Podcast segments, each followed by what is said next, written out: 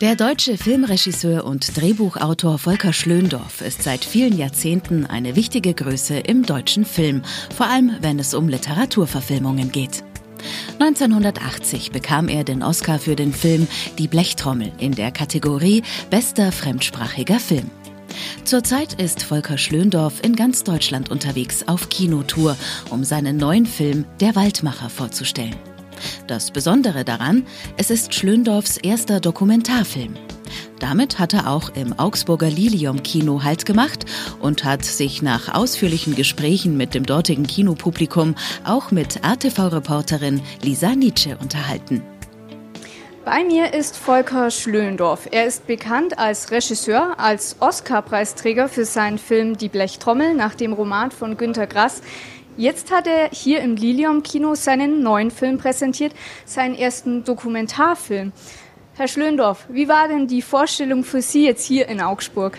Ja, ganz aufregend. Das beste Publikum, was ich, glaube ich, bisher hatte. Ich bin ja auf einer Tour mit dem Film durch ganz Deutschland, damit auch die Menschen wieder den Weg ins Kino finden. Also es geht nicht nur um den Film, es ist auch einfach eine Reise fürs äh, Publikum, fürs Kino. Äh, und äh, ja, muss ich einfach sagen, hier im Lilium ist das Beste, was ich bisher in 31 Städten in Deutschland gehabt habe. Äh, das sind nämlich äh, ein echtes neues Programm. Äh, Filmpublikum, nicht nur die Weißhaarigen in meinem Alter, sondern auch junge, engagierte Leute. Und das macht natürlich für einen Filmemacher riesigen Spaß. Das ist sehr schön zu hören. Jetzt haben Sie über Toni Rinaudo und seine Arbeit einen Film gemacht. Ähm, wie ist es überhaupt dazu gekommen? Wie sind Sie auf ihn gestoßen? Ja, Sie sagen so Toni Rinaudo. Ich hatte vor drei Jahren noch keine Ahnung, äh, wer dieser Mann ist und was dieser Name bedeutet. Dann bekam er den alternativen Nobelpreis in Stockholm für seine Arbeit, 40 Jahre Arbeit in Afrika, wo äh, also in einem Satz er ganze Wälder wachsen lässt, ohne einen einzigen Baum zu pflanzen. Er sagt, es gibt unter der Erde in all den verkarsteten Regionen noch die Wurzeln der Bäume, die da früher mal waren, und die kann man wieder zum Leben erwecken und an die Oberfläche bringen, also den unterirdischen Wald an die Oberfläche bringen. Und das funktioniert tatsächlich. Sechs Millionen Hektar sind allein in der Republik Niger auf die Art äh, wieder aufgeforstet worden, also hunderte von Millionen von Bäumen um dadurch äh, Landwirtschaft auf den Böden wieder möglich zu machen, die bis dahin als hoffnungslos verkarstet gegolten haben.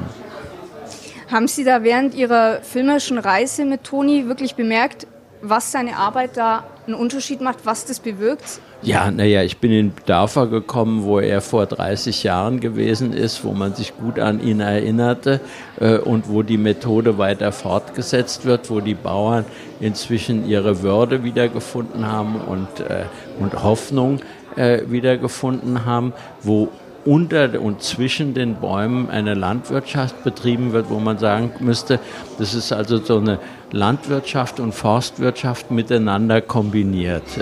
Und erst indem man in Afrika jedenfalls auf dem Acker auch Bäume hat, die Schatten spenden, kann auch unter den Bäumen wieder was wachsen. Und das Spannende eben außer den Bäumen sind die Menschen, die das dann machen nämlich lauter Kleinbauern, 350 Millionen Menschen, die da noch äh, in dieser Region äh, von weniger als einem Hektar pro Familie leben. Und das ist einfach das zu erleben, wie die aufblühen und wie die da sind, ist eine wunderbare Erfahrung. Ja, wirklich beeindruckend, was er da geleistet hat, der Toni. Ähm, jetzt haben Sie ja viele literarische Werke verfilmt. Wie war es denn für Sie jetzt, einen Dokumentarfilm zu machen? Wie sind Sie quasi so da hingekommen? Ja, die Frage kann ich Richtung. selbst kaum beantworten. Ich bin eben aus einer Zufallsbegegnung mit dem Toni von ihm beeindruckt gewesen äh, und äh, äh bin mit ihm mitgefahren, äh, habe äh, bald entdeckt, äh, dass ja auch bei einem Dokumentarfilm nicht nur um Bäume geht, sondern hauptsächlich um die Menschen. äh, und, äh, und, und habe eben dann meine Beschreibung so fortgesetzt, ein bisschen als ob ich einen Spielfilm machen würde mit äh, äh, verschiedenen Sequenzen und Kapiteln und immer mit diesen Bauern und mit Toni Rinaldo als Darstellern und Kleindarstellern. Und in dem Moment war ich dann wieder auch bei mir. Äh, es geht im Grunde um eher äh, nicht nur um Menschen, sondern auch um Emotionen, was die Menschen miteinander verbinden und wie toll es ist, wenn sie wieder Hoffnung haben und wie traurig es ist, äh, wenn man ihnen sozusagen den Schneid abkauft und sie nur noch künstlich durch äh, Spenden aus dem Westen und Norden äh, ernährt. Und äh, wie anders sie sind, wenn sie selbst ihr Schicksal in die Hand nehmen. Und seine Methode heißt ja Farmer Managed Natural Regeneration, das heißt von den Bauern gemanagte Wiederrestaurierung der Böden. Jetzt haben wir wirklich auch einen richtigen Einblick in das Leben der Menschen dort bekommen und vielleicht auch mal einen anderen Einblick. Wie war es Ihnen wichtig, da wirklich so denen ihr Leben vor Ort zu zeigen, was man vielleicht ja manchmal auch nicht so sieht.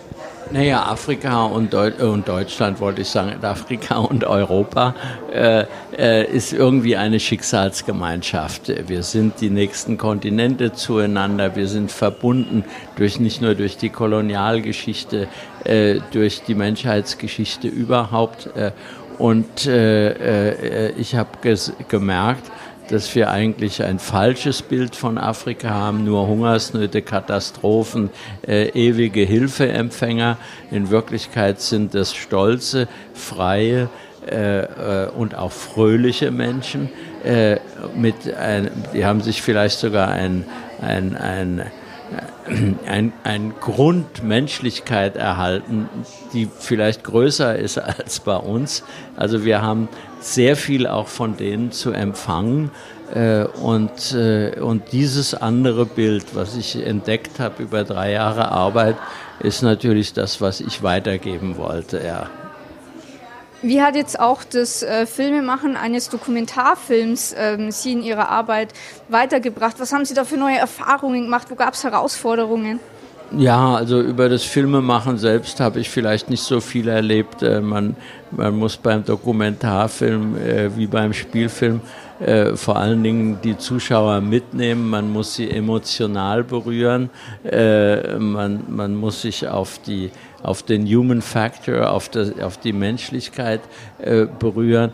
Äh, ich habe mir lauter einzelne Bauern und Bäuerinnen vor allen Dingen ausgesucht, und den Toni selbst natürlich als Hauptperson und deren Geschichte erzählt. Also nicht irgendwie abstrakt dokumentarisch mit Grafiken und Zahlen, äh, sondern von innen heraus als, ja, als, als ob ich eine literarische Vorlage gehabt hätte.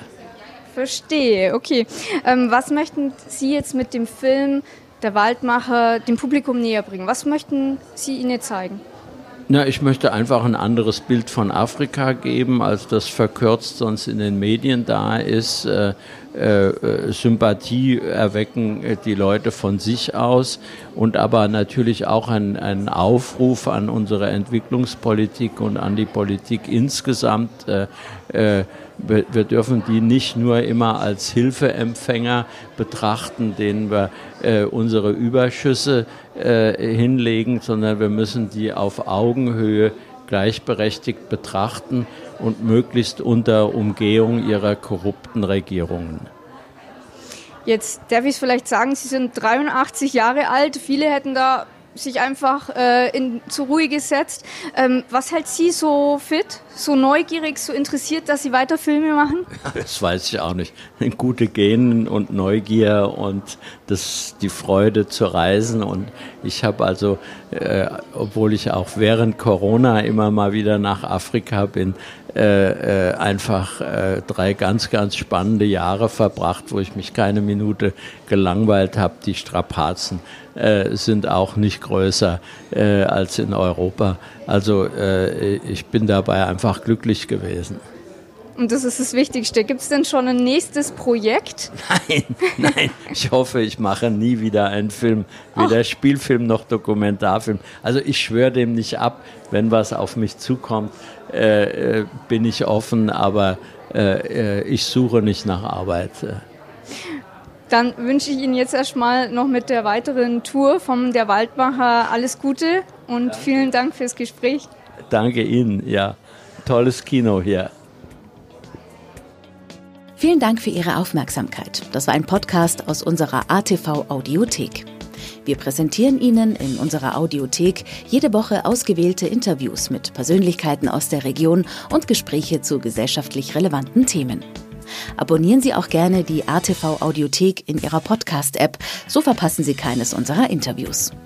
Alle Podcasts, die Sie hier zu hören bekommen, sind gleichzeitig auch TV-Sendungen, die Sie jederzeit kostenlos in unserer Online-Mediathek unter www.augsburg.tv abrufen können. Wir freuen uns auch über Feedback und Anregungen, gerne per Mail an redaktion.augsburg.tv. Ihnen allen eine gute Zeit und hoffentlich bis bald.